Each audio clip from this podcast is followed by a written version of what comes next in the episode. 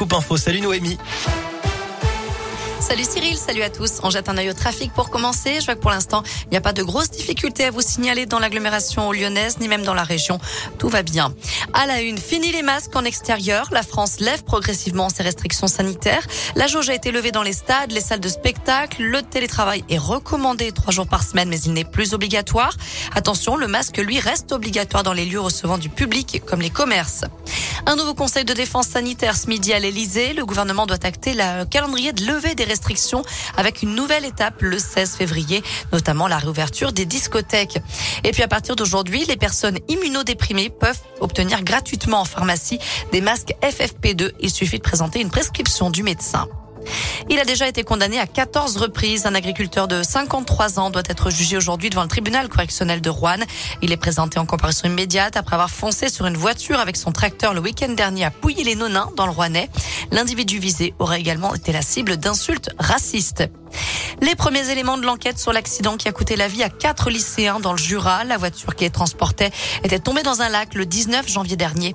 Un seul jeune avait survécu. D'après le procureur de la, d'après le procureur de la République, la jeune conductrice décédée dans la tragédie n'a commis aucune faute de conduite. Le véhicule a glissé sur la route verglacée dans une courbe avant de partir en tonneau et de terminer dans l'eau glacée.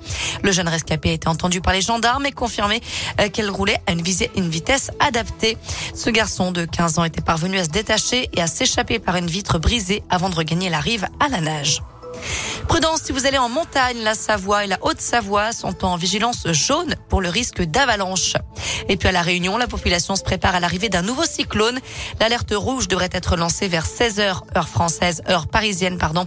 À partir de là, les habitants sont invités à rester confinés chez eux, un cyclone qui devrait ensuite balayer l'île de Madagascar.